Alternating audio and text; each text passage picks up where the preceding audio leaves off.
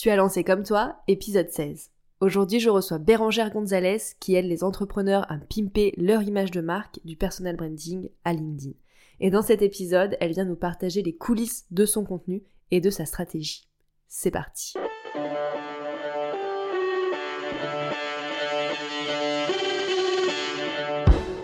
Bienvenue dans Comme toi, le podcast pour créer une communication qui te ressemble.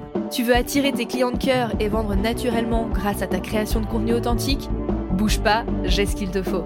Je suis Clémentine et j'accompagne les entrepreneurs engagés à prendre leur place et faire entendre leur voix avec une stratégie de communication adaptée à elles et leur business. Et oui, il existe autant de manières de communiquer sur Internet qu'il y a d'entrepreneurs. Et c'est ce que je veux te montrer dans Comme toi. Chaque semaine, seul ou en compagnie d'entrepreneurs qui trouvent des clients avec leur contenu, je vais te donner les clés pour trouver ta propre manière de t'exprimer et rendre plus visible ton activité. Si tu cherches un endroit safe, sans injonction et en full transparence, tu l'as trouvé.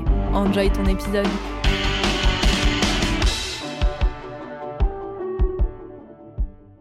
Hello, bienvenue dans un nouvel épisode de Comme toi. Aujourd'hui, je reçois Bérangère Gonzalez qui aide les entrepreneurs à pimper leur image de marque du personal branding à LinkedIn. Et dans cet épisode, elle va venir nous partager les coulisses de son contenu. Salut Bérangère, je suis ravie de t'accueillir ce matin. Salut Clémentine, bah, moi aussi super contente et merci beaucoup pour l'invitation. Je suis euh, ravie de passer sur Comme toi. J'ai suivi euh, la naissance du podcast et euh, les lancements des premiers épisodes, donc voilà, je suis hyper, hyper touchée que tu m'aies invitée sur cet épisode. Bah, merci à toi d'avoir accepté. Et avant qu'on entre dans le vif du sujet de cet épisode qui est ton contenu, dans le prochain, on parlera de ton élément magique qui est LinkedIn ne spoilons pas trop. Est-ce que tu pourrais te présenter, s'il te plaît, pour les personnes qui nous écoutent? Yes, bien sûr. Alors, c'est toujours compliqué de se présenter parce que moi, ça fait deux ans que je suis freelance, mais j'ai un passé de salarié. Sur mes deux ans de freelancing, j'ai fait plein, plein de choses. Donc, on va dire que pour faire simple, aujourd'hui, euh, j'accompagne euh, des entrepreneurs, principalement des femmes, à euh, gagner en visibilité et à être elles-mêmes dans euh, leur business, euh, mais pas que. Donc on va dire que j'ai une casquette d'experte LinkedIn et une casquette d'experte en personal branding. Donc l'idée, c'est de vraiment utiliser son image de marque personnelle pour se démarquer, pour briller pour filtrer aussi les gens avec qui on a envie de, travailler et être soit dans son business, dans son contenu, bref, dans toute son activité professionnelle. Qu'on soit indépendant ou salarié, mais c'est vrai qu'aujourd'hui, je m'adresse plutôt à des, indépendants. J'aime cette notion de faire du tri, qu'être soi, euh, montrer comme, montrer comme on est, ça permet de faire du tri. Et souvent, on a, on a cette peur un peu, peut-être pas justifiée au début de se dire ah, là, mais je vais pas plaire à tout le monde, etc. Qu'est-ce qu'on va dire de moi, blabla. Et finalement, comme tu dis, ça permet de faire du tri. Justement, en parlant de premier pas, toujours un peu inquiétant. Euh, est-ce que toi, avant que tu commences à communiquer sur ton activité, principalement du coup sur LinkedIn, on va y revenir, euh, est-ce qu'il y a des choses qui t'inquiétaient, qui te faisaient peur? En fait, quand je me suis lancée, euh, c'était tellement nouveau et si tu veux, moi j'avais été tellement, enfin, j'avais eu l'impression d'être hyper bridée en entreprise où euh, faut toujours utiliser le bon discours, le bon mot, euh, faut jamais que ça déborde, il faut rester dans un cadre toujours très corpo, etc. Donc tout est vraiment millimétré. Quand je me suis lancée à mon compte, bah, c'était vraiment la liberté avec un grand L, euh, où tu fais ce que tu veux comme tu veux et finalement tu es la seule personne qui peut euh, décider de, de, de, ce que tu fais, de ce que tu dis. Donc j'avoue que je me suis pas trop pris la tête, ça a été très très spontané en termes de, euh, de communication. C'est un peu comme si euh, j'ouvrais euh, les vannes. voilà, on y va, on réfléchit pas trop et, et on se lance. Donc ça s'est fait de manière très spontanée. et finalement la peur ou en tout cas l'appréhension, elle est venue après. Quand le business il a été lancé, qu'il a fallu structurer, qu'il a fallu faire des choix. Et là, je me suis posée, je me suis dit waouh, est-ce que je vais dans la bonne direction? Est-ce que les choix que je fais sont les bons? Mais finalement, c'est, euh, tu vois, après coup, en fait, que, euh, que j'ai que j'ai réfléchi à tout ça. Donc les peurs, elles sont arrivées une fois que tu avais un peu de la visibilité, du coup, sur tes réseaux. Au début, t'as pas eu trop peur de te lancer, peut-être parce que tu t'es dit, non, personne me regarde. Oui, c'est ça. En fait, au début, j'avais pas vraiment de. Bah, LinkedIn, j'étais déjà euh, présente sur ce réseau-là. On en parlera sûrement après, mais je veux dire, c'était pas nouveau pour moi, donc j'avais pas d'appréhension particulière j'avais un blog que je tenais et j'avais quelques commentaires, quelques échanges en, par mail avec les gens qui me lisaient, etc. Donc ça, c'était OK. Instagram, c'était un peu nouveau, mais je l'ai pris en mode c'est un réseau sur lequel je vais partager les coulisses, sur lequel je vais partager de manière très authentique ce qui se passe dans mon quotidien. Donc il y avait enfin, je faisais, je jouais pas un rôle, je faisais pas semblant, donc j'avais pas de raison de m'inquiéter par rapport à ce que j'allais dire. Donc finalement, ça s'est fait voilà de manière assez naturelle. Euh, j'ai toujours été dans un mode building public de construire en faisant les choses et de montrer de manière très euh, nature peinture euh, ce qui se passait dans les coulisses de mon activité. Donc ça c'est pareil, c'est un truc que j'ai adopté très très tôt euh, dans, dans, ma, dans ma communication, pardon. Euh, donc en fait ouais la, la crainte c'est venu après quand tu commences à avoir une audience qui grossit, quand les gens commencent à euh, t'identifier et à t'associer à un certain métier, une certaine activité, à te poser des questions, à, à, attendre de toi que tu donnes des, des, des réponses, etc. Euh, là, tu te dis, ok, est-ce que ce que je fais c'est bien? Est-ce que ce que je dis c'est vrai? Est-ce que euh, je suis dans la bonne direction? Est-ce que les conseils que je délivre c'est ce qu'on attend de moi? Euh, Et là, voilà. Et là, après, c'est l'enchaînement et le, fameux syndrome de l'imposteur qui qui débarque et qui voilà qui te met un peu le doute sur sur ce que tu peux proposer. Mais au départ, non, ça s'est fait tranquille. Quand est-ce que ces peurs, elles sont arrivées du coup pour toi en termes un peu peut-être de, de timing ou de de visibilité, tu vois, d'audience. Quand est-ce que tu as vu ça arriver?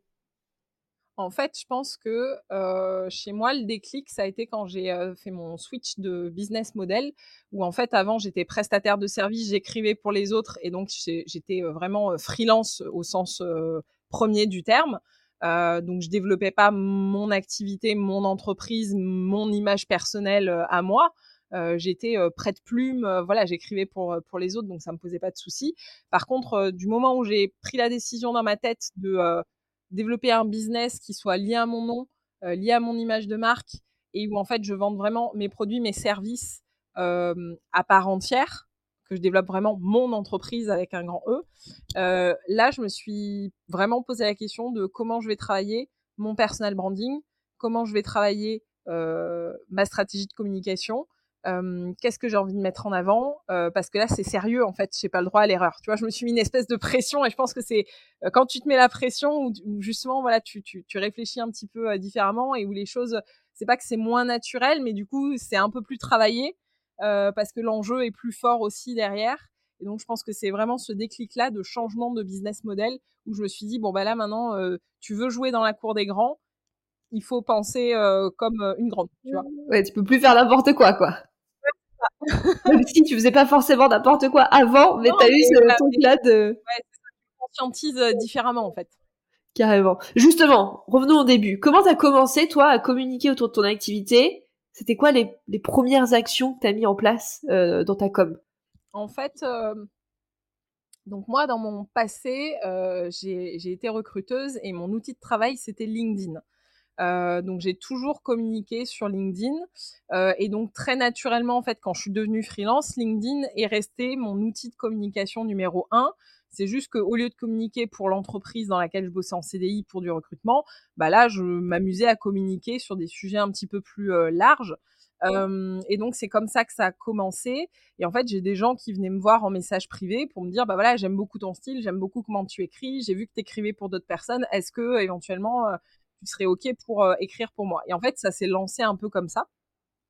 Et puis après, ben, le bouche à oreille tourne. Euh, euh, moi, j'ai parlé un petit peu plus de mes produits, de, de, de, de mon service de, ghostwriting, etc. Donc, ça s'est fait assez naturellement. Mais donc, c'est vraiment LinkedIn qui a été le, le pilier numéro un de la, de la communication. Et par quoi t'as commencé du coup? Est-ce que t'as commencé par publier du contenu un petit peu, euh, voilà, ce qui te venait comme ça, ou t'as quand même réfléchi un minima à ta stratégie? Est-ce que t'allais dire au sujet que t'allais aborder Voilà, au moins les grandes grandes lignes? Ou est-ce qu'au début, quand tu t'es lancé en freelance et à ton compte, tu t'es dit allez, je communique sur LinkedIn déjà de manière euh, tout à fait naturelle d'habitude. Je YOLO, je poste ce que je veux, on verra bien.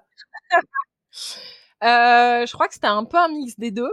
C'est-à-dire que euh, je pense que la stratégie, même si je l'avais pas forcément euh, posée ou matérialisée, j'avais quand même un plan assez clair de ce que j'allais euh, raconter. Donc j'avais des grandes thématiques, voilà, de, de contenu sur lesquels je prenais la parole assez facilement. Donc au début, je parlais énormément de recrutement parce que je venais de ce milieu-là et que c'était facile pour moi.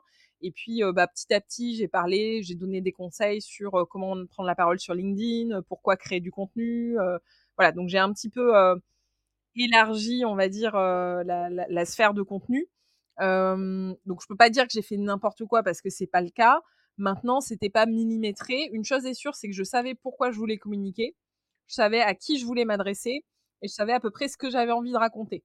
Donc ça, pour moi, c'est quand même les bases de la, de la stratégie de contenu. donc ces, ces piliers-là, si tu veux, ils étaient posés.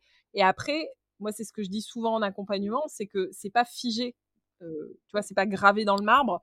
Tu vas tester, tu vas voir ce avec quoi tu es à l'aise, pas à l'aise. LinkedIn, j'aurais pu me vautrer, ça aurait pu ne pas marcher et j'aurais pu adopter une autre stratégie complètement différente. Donc voilà, je pense qu'il faut aussi s'écouter. Et donc voilà, mix des deux entre stratégie et quand même spontanéité et puis la capacité de réadapter, tu vois, quand ça marche pas. Ouais, de tester, de faire des tests. De toute façon, comme tu dis, la strat, c'est pas gravé dans le marbre. Même une fois que tu as poussé la strat plus loin que à qui je parle, ce que je veux raconter, qui sont effectivement la base de la base de la communication. euh, ça, ça bouge tout le temps. Et justement, est-ce qu'au début, euh, dans cette, cette période-là, de au moins tu avais tes gros, gros, gros piliers de ta stratégie, à qui tu parles, ce que tu veux raconter, tes grands sujets, est-ce que tu as des conseils que tu as lus, que tu as vus sur le internet euh, qui que tu as essayé d'appliquer et qui justement comme tu disais n'ont pas fait sens pour toi, n'ont pas marché pour toi et du coup que tu as ajusté euh, au fur et à mesure. Euh, en fait, je pense que un des trucs que j'ai lu, alors en soi c'est un bon conseil, mais c'est juste qu'il y a une manière de l'appliquer. Enfin, ça se fait pas instantanément. C'était les gens qui te disent en gros, faut pas mettre tous ses œufs dans le même panier. Il faut diversifier ses canaux de communication. en gros, voilà, tu peux pas être sur une seule plateforme, etc. Et donc, comme je disais tout à l'heure, moi, j'ai fait LinkedIn, j'ai fait Insta, j'avais mon blog, euh, j'avais un podcast aussi à ce moment-là. Donc, j'avais plein, plein de choses. Et en fait, je me suis essoufflée. Euh, c'est-à-dire que, euh, bah, mine de rien, créer du contenu en plus de ton activité business, ça prend du temps, c'est chronophage. et donc, je m'en sortais pas. Je, n'y arrivais pas.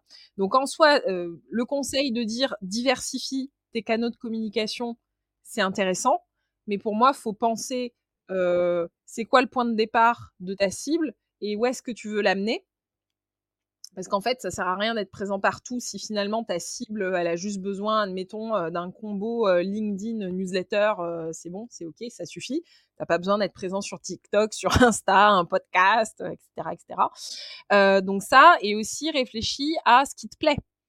Parce qu'en fait, la production de contenu, euh, je parlais podcast, mais là, il y en a plein qui se lancent sur les vidéos YouTube, sur euh, des contenus euh, vidéo très courts, etc., etc. Ok, mais si tu es une buse en vidéo, si t'aimes absolument pas t'exprimer face caméra, est-ce que ça vaut le coup, tu vois, de te faire violence au point d'aller vers un contenu qui te fait pas kiffer? Je pense que la notion de kiff, c'est un curseur qui est extrêmement important, qui te fait tenir dans la durée euh, donc voilà, je, m'éparpille un peu, mais mais je pense que le conseil de départ, de dire voilà, faut pas faut pas mettre tous ses œufs dans le même panier, c'est vrai. Maintenant, il y a un temps pour tout, faut réfléchir. Où est-ce que tu veux emmener les gens? Qu'est-ce qui te fait kiffer toi? Qu'est-ce que tu penses tenir dans la durée? Et aussi de se dire, une fois que tu es à l'aise sur un canal, bah peut-être tu peux réfléchir à en développer un deuxième ou à le déléguer ou j'en sais rien. Après, il y a plein de stratégies aussi euh, par rapport à ça. Mais euh, ne, te lance pas partout en même temps. Tu vas t'essouffler à courir tout, euh, partout. Euh, carrément, je suis à 300% d'accord avec toi. C'est toujours ce que je conseille à mes clientes. Un canal à la fois, un pas après l'autre. On met pas la charrue avant les bœufs. Et oui, effectivement, c'est bien de diversifier et surtout de pas rester euh, full réseaux sociaux parce que bah, c'est pas des canaux qui nous appartiennent si demain LinkedIn y ferme ou si Instagram ferme, bon, ce qui n'est pas près d'arriver, mais bon, imaginons une euh, catastrophe mondiale, euh, ça ferme, bon bah effectivement, c'est quand même cool de pouvoir avoir son canal à soi euh, où t'es plus maître de ce que tu fais. Mais comme tu dis, chaque chose en son temps en fait. au début, enfin bravo d'avoir tout fait en même temps parce que rien que de ouais, dire, ça m'épuise de te entendre. Pourtant aujourd'hui, tu vois, je suis sur Insta, j'ai LinkedIn, j'ai le podcast, j'ai la newsletter, etc. J'ai le blog, mais comme toi, en fait, je les ai mis étape par étape. J'ai pas tout lancé d'un coup, tu vois. J'ai commencé par le blog, enfin Facebook, euh, feu Facebook. J'ai commencé par le blog, après Instagram, la newsletter, après Instagram, après LinkedIn, le podcast. Mais moi, ça fait 5, euh, 6 ans que je communique. Donc, euh, comme tu dis, chaque chose en son temps, quoi. Exactement. Mais ça, ouais, c'est un truc où ouais, c'est le conseil que je lis un peu partout et voilà, faut, faut, faut réfléchir à ce qu'on fait. Super. tout à l'heure, tu disais que du coup, tu as eu un peu une peur quand tu as fait ton switch de business, quand tu as fait ton switch de business model. Est-ce que à ce moment-là, du coup, tu as revu ta strat? Enfin, du coup, tu as poussé un petit peu l'élaboration de ta stratégie de contenu ou tu as continué à avoir tes grands piliers et puis euh, voilà, faire un peu comme tu le sentais ou justement cette peur, ce syndrome un peu de l'imposteur et de faire n'importe quoi. Vous ne voyez pas mais je m'ai euh, ça t'a ça t'a poussé à avoir une stratégie plus précise sur laquelle t'appuyer? En fait, là, alors tu vois, c'est vraiment mon sujet du moment de euh, réfléchir à une stratégie qui soit la plus efficace possible.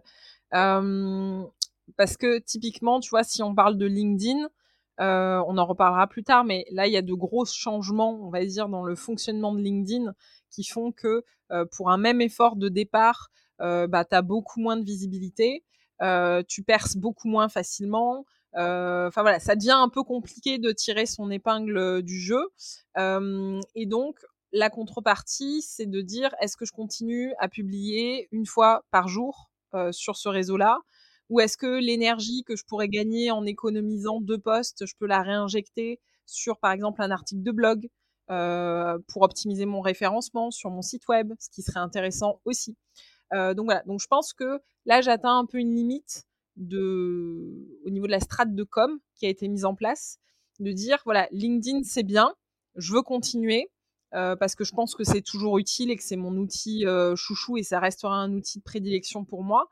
Maintenant, il y a d'autres, euh, comment canaux que j'aimerais alimenter différemment. Je parlais du blog, ça peut être aussi la newsletter tu vois, la newsletter entre, par rapport à mon switch de business model, avant, je publiais deux, deux newsletters par mois. Maintenant, je suis à une newsletter par semaine, donc j'ai doublé euh, le volume.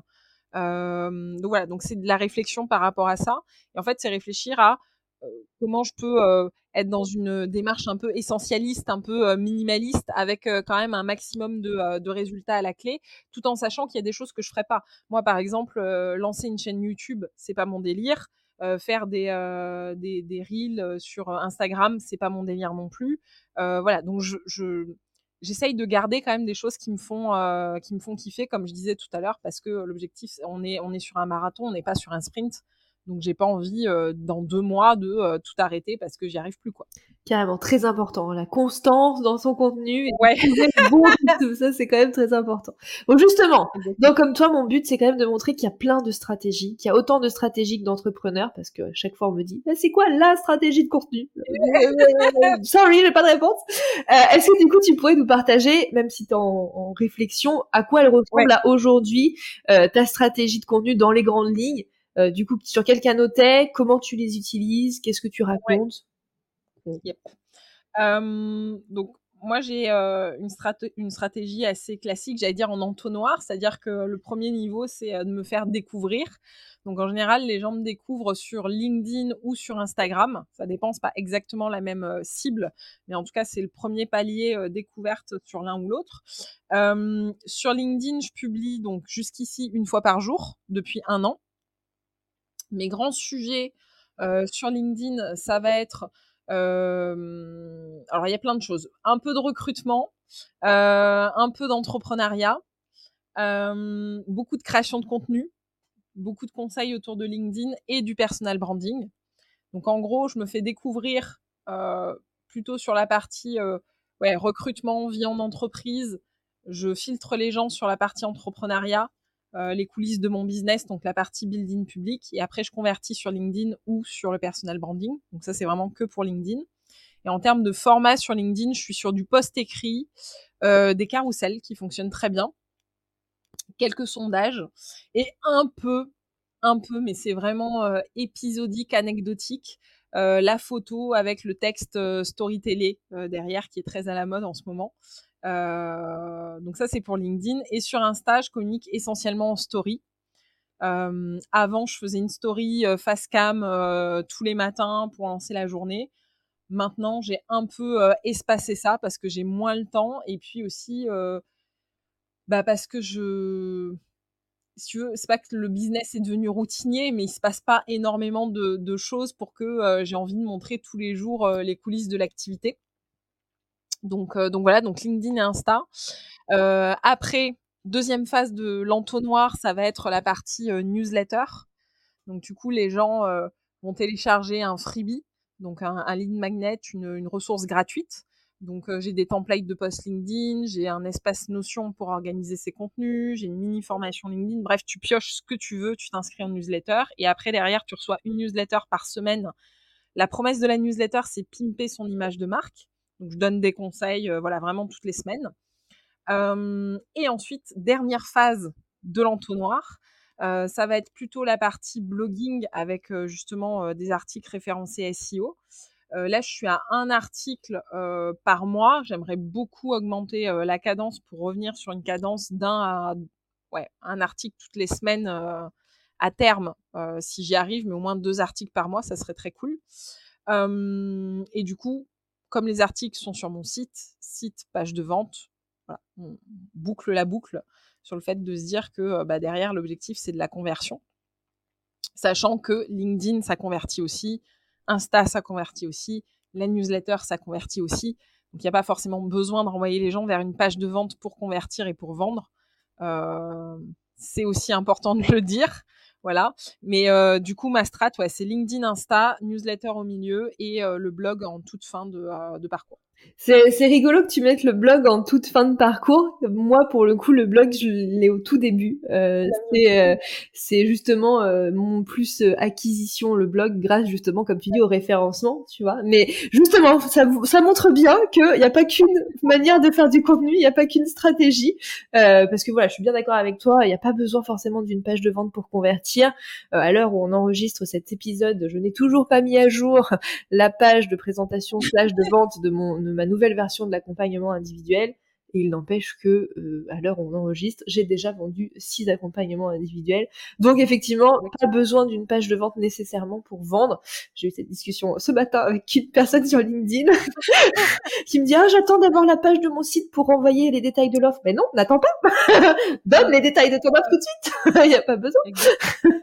t'as des gens intéressés, t'as une offre, parle-en. Super. Donc Instagram, LinkedIn, le blog, euh, la newsletter. T'avais un podcast, tu l'as arrêté? Ouais. Pourquoi tu l'as arrêté J'avais un podcast. Ouais, j'avais alors le sujet du podcast c'était euh, enfin le nom du podcast c'était tous recruteurs et l'objectif c'était d'interviewer des recruteurs qui euh, partageaient des conseils pour recruter etc. N'étant plus recruteuse, n'évoluant plus spécifiquement sur une cible exclusivement tu vois recruteur, euh, bah, le podcast s'est arrêté parce qu'il y a aussi d'autres acteurs du podcast qui euh, se sont mis en avant et qui l'ont fait. Euh, enfin voilà, en étant connectés au métier bien mieux que moi. Donc c'était un peu logique, j'allais dire une, une, suite logique d'arrêter le podcast. Après, le podcast, c'est vraiment un format que j'adore parce que voilà, quand tu es en discussion là comme on est avec des invités, tu peux creuser et avoir plein de sujets et plein d'avis différents. Et même sur des épisodes solo, tu peux te livrer euh, de façon beaucoup plus spontanée que euh, sur une newsletter ou sur un, un, article de blog. Ou puis voilà, puis tu passes plein de choses par la voix. Bref, l'audio c'est aussi un format euh, très très intéressant. Mais voilà, mais pour le moment, c'est pas c'est pas dans les cartons. Ça marche. Mais du coup, tu l'as arrêté parce que plus aligné ni avec tes envies, ni avec ton business. Voilà. Et c'est ok aussi, il faut savoir des fois dire adieu à des, à des contenus ou à des formats, des, des, canaux de communication qui, qui ne matchent plus, quoi. Complètement. Ça va, ça n'a pas, ça, ça pas été trop dur de faire ce... Bah, c'était dur. Alors, ouais, c'était dur parce que c'est la fin d'un projet et c'est un projet que j'ai kiffé faire. Donc, euh, donc c'est difficile. Moi, tu sais, je suis un peu euh, touche à tout. Je suis un peu couteau suisse. J'aime je, je, bien euh, lancer plein de trucs. Et enfin, voilà, je, je, je déborde d'idées et j'ai envie de faire plein de choses. Mais après, euh, honnêtement, le podcast, c'est un format euh, qui prend beaucoup de temps. Euh, parce que même si la discussion est très spontanée avec l'invité, il faut quand même préparer un minima ce que tu vas dire, un plan de questions pour que l'invité soit un peu préparé et que il sache à quelle sauce il va être mangé. faut organiser, faut faire le montage, faut découper. Euh, voilà, il faut améliorer le son pour que l'auditeur ait quelque chose d'intéressant de, dans les oreilles. Et tout ça prend du temps. Enfin, en tout cas, quand tu n'es pas aidé, quand tu n'as personne à qui déléguer le montage, etc., ça prend énormément de temps. Moi, je faisais tout toute seule. Euh, bref, donc donc voilà, donc tout ça pour dire que ouais, c'était un peu à regret parce que j'aime beaucoup le format. Maintenant, en soi, euh, on sait pas, tu vois, peut-être que demain j'en lancerai un autre sur un autre sujet, j'en sais rien. Mais, mais pour le coup, je pense que faut aussi savoir dire qu'un projet est fini, tu vois, passer à autre chose. C'est, ça fait partie aussi de la communication. Hein. C'est, évolutif. Carrément. Et puis comme tu disais, de toute façon, voilà, c'est rien n'est gravé dans le marbre, ça bouge, ça évolue, on ajuste. Et là, il s'avère que ce podcast-là méritait sa fin, et, c'est comme ça, c'est pas la fin du monde. Pardon, il est toujours hébergé, il y a toujours des gens qui l'écoutent et tout. Donc, euh, en soi, euh, le podcast, c'est ça aussi qui est intéressant, c'est que c'est un format, si tu sais bien traiter le sujet, mais le contenu de manière générale, si tu sais le tourner en evergreen, ça servira toujours. Dans un, deux, trois, quatre, cinq ans, peu importe, ça, ça te sert toujours. Ça, c'est la beauté des formats longs. Et c'est aussi pour ça que je kiffe le blog et que je kiffe le podcast. C'est parce que euh, moi, l'un des articles de blog les plus lus à ce jour, c'est l'un des premiers que j'ai écrit. Et du coup, ça fait cinq ans qu'il tourne et qui me ramène euh, une grosse majorité de mon trafic sur mon site. Et c'est magique, parce que tu n'auras pas ça sur Instagram et sur LinkedIn. Trop cool. Euh, avoir une stratégie, c'est bien. S'assurer qu'elle fonctionne, c'est encore mieux. Toi, ton ingrédient un peu secret, c'est LinkedIn, mais on en parlera en détail dans l'épisode suivant que vous aurez dans deux semaines. Euh, en dehors de ce réseau social, qu'est-ce qui fonctionne le mieux pour toi dans ta stratégie de contenu? Si on met pas LinkedIn, si on met LinkedIn de côté, euh, voilà, comment tu arrives à trouver euh, plus de clients ou trouver des clients, vendre tes, tes prestats, tes accompagnements sans LinkedIn? Yes. c'est une très très bonne question. tu vois, je me faisais la réflexion, je me disais, ben si LinkedIn s'arrête demain, euh, soit parce qu'il y a une catastrophe, soit parce que ça peut arriver de se faire bannir ou d'avoir un, pépin euh, sur son compte, tu vois. De dire, mais en fait, qu'est-ce qui me reste?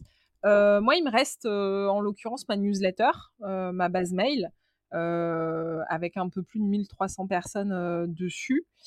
et en fait, ça, je pense que c'est un truc que j'aimerais vraiment continuer à développer euh, je fais beaucoup de tri euh, très régulièrement pour supprimer les abonnés fantômes ou pour m'assurer en fait que les gens soient euh, alignés parce qu'en fait cette newsletter pour la petite histoire, j'ai commencé à la faire quand j'avais un blog sur le recrutement et je l'ai gardé, je l'ai fait évoluer au fil du temps. Alors bien sûr, j'ai plein de monde qui s'est désinscrit parce qu'on parle plus du tout de recrutement sur sur ce format-là. mais ouais, je pense que ouais la, la base mail ça resterait. Euh, je pense que le blog, c'est euh, quelque chose qui est, euh, voilà, comme on disait tout à l'heure, ça travaille pour toi même des années après si c'est bien référencé, donc c'est ok. après, c'est le bouche à oreille. alors, c'est pas trop du contenu en soi, mais c'est vrai que le fait d'avoir des clientes euh, qui sont satisfaites de, de, ton produit, de ton service, qui se recommandent, euh, voilà, les, les, les, les, comment dire, les, profils, etc. Ça c'est hyper hyper intéressant et après, je pense qu'en soi, il faut pas se bloquer sur un outil. Tu vois, demain, tu peux te lancer sur Insta, tu peux te lancer sur TikTok, tu peux te lancer sur Twitter, tu peux te lancer, j'en sais rien moi, sur sur bref, peu importe ce que tu peux utiliser comme comme canal, même hors réseaux sociaux.